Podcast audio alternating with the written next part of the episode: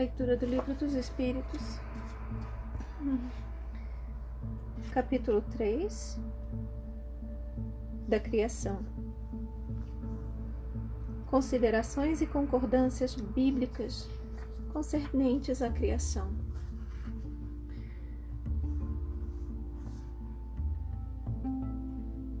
Cinquenta e nove. Os povos são formado ideias muito divergentes acerca da criação, de acordo com as luzes que possuíam. Apoiada na ciência, a razão reconheceu a inverossimilhança de algumas dessas teorias. A que os espíritos apresentam confirma a opinião de há muito partilhada pelos homens mais esclarecidos. A objeção que se lhe pode fazer é a de estar em contradição com o texto dos livros sagrados. Mas um exame sério mostrará que essa contradição é mais aparente do que real e que decorre da interpretação dada ao que muitas vezes só tinha sentido alegórico. A questão de ter sido Adão, como primeiro homem, a origem exclusiva da humanidade, não é a única a cujo respeito as crenças religiosas tiveram que se modificar. O movimento da Terra apareceu, em determinada época, tão em oposição às letras sagradas que não houve gênero de perseguições a que essa teoria não tivesse servido de pretexto, e no entanto a Terra gira, malgrado os anátemas, não podendo ninguém hoje contestá-lo sem agravo à sua própria razão. Diz também a Bíblia que o mundo foi criado em seis dias e põe a época de sua criação a quatro mil anos, mais ou menos, antes da era cristã. Anteriormente, a Terra não existia. Foi tirada do nada. O texto é formal. Eis, porém, que a ciência positiva, a inexorável ciência, prova o contrário. A história da formação do globo terráqueo está escrita em caracteres irrecusáveis no mundo fóssil achando-se provado que os seis dias da criação indicam outros tantos períodos, cada um de talvez muitas centenas de milhares de anos. Isso não é um sistema, uma doutrina, uma opinião isolada. É um fato tão certo como o do movimento da Terra, e que a teologia não pode negar-se a admitir, o que demonstra evidentemente o erro em que se está sujeito a cair, tomando ao pé da letra expressões de uma linguagem frequentemente figurada. Dever-se-á daí concluir que a Bíblia é um erro? Não. A conclusão a tirar-se é que os homens se equivocaram ao interpretá-la.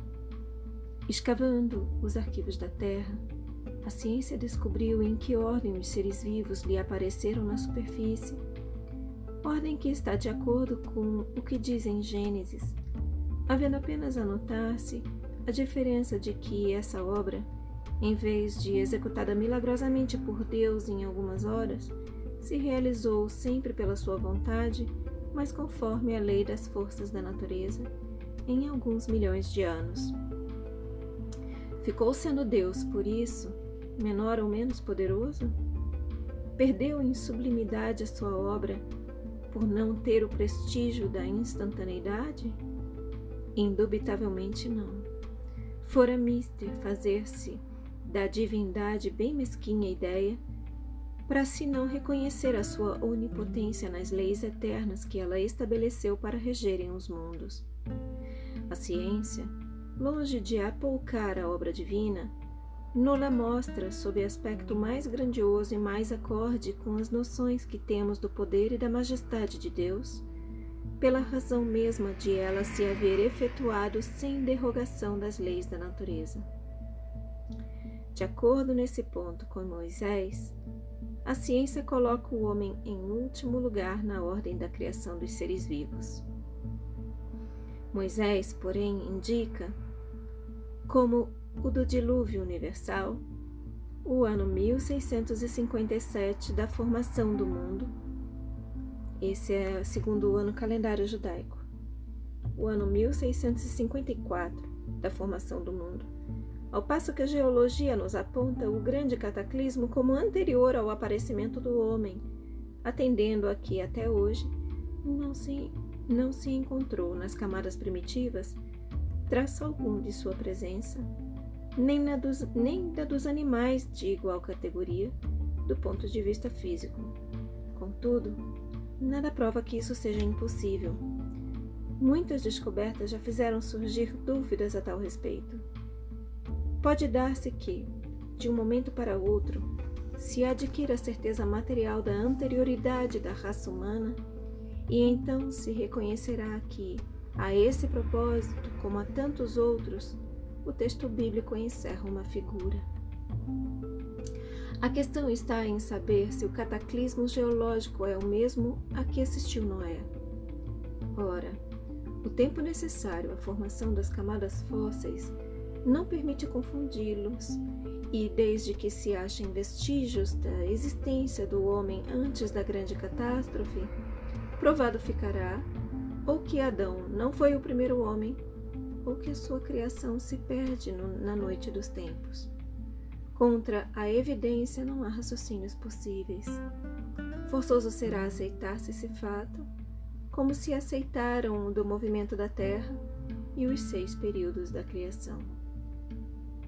A existência do homem antes do dilúvio geológico ainda é, com efeito, hipotética. Eis aqui, porém, alguma coisa que o é menos.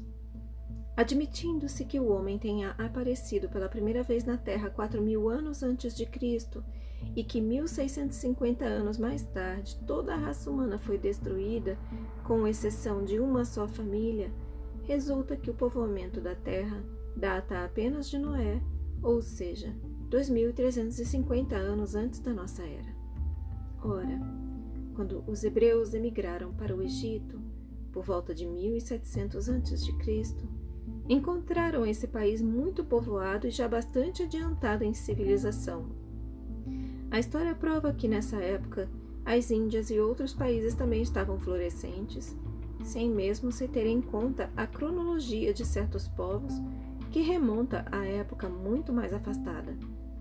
Teria sido preciso, nesse caso, que de 2300 a 1700 a.C., isso é, num espaço de 600 anos, não somente a posteridade de um único homem houvesse podido povoar todos os imensos países então conhecidos, suposto que os outros não o fossem, mas também que, nesse curto lapso de tempo, a espécie humana houvesse podido elevar-se da ignorância absoluta do estado primitivo ao mais alto grau de desenvolvimento intelectual, o que é contrário a todas as leis antropológicas.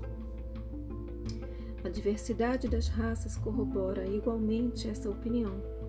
O clima e os costumes produzem, é certo, modificações no caráter físico. Sabe-se, porém, até onde pode ir a influência dessas causas. Entretanto, o exame fisiológico demonstra haver, entre certas raças, diferenças constitucionais mais profundas do que as que o clima é capaz de determinar. O cruzamento das raças dá origem aos tipos intermediários. Ele tende a apagar os caracteres extremos, mas não os cria, apenas produz variedades. Ora, para que tenha havido cruzamento de raças, preciso era que houvesse raças distintas, como, porém, se explicará a existência delas, atribuindo-se-lhes uma origem comum e, sobretudo, tão pouco afastada? Como se há de admitir que em poucos séculos alguns descendentes de Noé se tenham transformado ao ponto de produzirem a raça etíope, por exemplo? Tão pouco admissível é semelhante meta metamorfose quanto a hipótese de uma origem comum para o lobo e o cordeiro, para o elefante e o pulgão, para o pássaro e o peixe. Ainda uma vez, nada pode prevalecer contra a evidência dos fatos. Tudo, ao invés, se explica admitindo-se que a existência do homem é anterior à época em que vulgarmente se pretende que ela começou, que diversas são as origens, que Adão, vivendo há seis mil anos, tenha povoado uma região ainda desabitada. Que o dilúvio de Noé foi uma catástrofe parcial confundida com o cataclisma geológico. E atentando-se finalmente na forma alegórica peculiar ao estilo oriental, forma com que deparamos nos livros sagrados de todos os povos. Isso faz ver quanto é prudente não lançar levianamente a pecha de falsas as doutrinas que, po que podem, cedo ou tarde, como tantas outras, desmentir que as, os que as combatem. As ideias religiosas, longe de perderem alguma coisa, se engrandecem, caminhando de par com a ciência. Esse é o meio único de não apresentarem lado vulnerável ao ceticismo. Feche os olhos e deixa todas essas palavras se aprofundarem em vocês. Peça por um entendimento mais profundo e mais claro, mais clareza no entendimento dessas palavras. E contemple um pouco, pelo tempo que você puder, sobre tudo que foi dito aqui. Expressa gratidão pela oportunidade. E eu também agradeço a vocês. Boa noite. Namastê.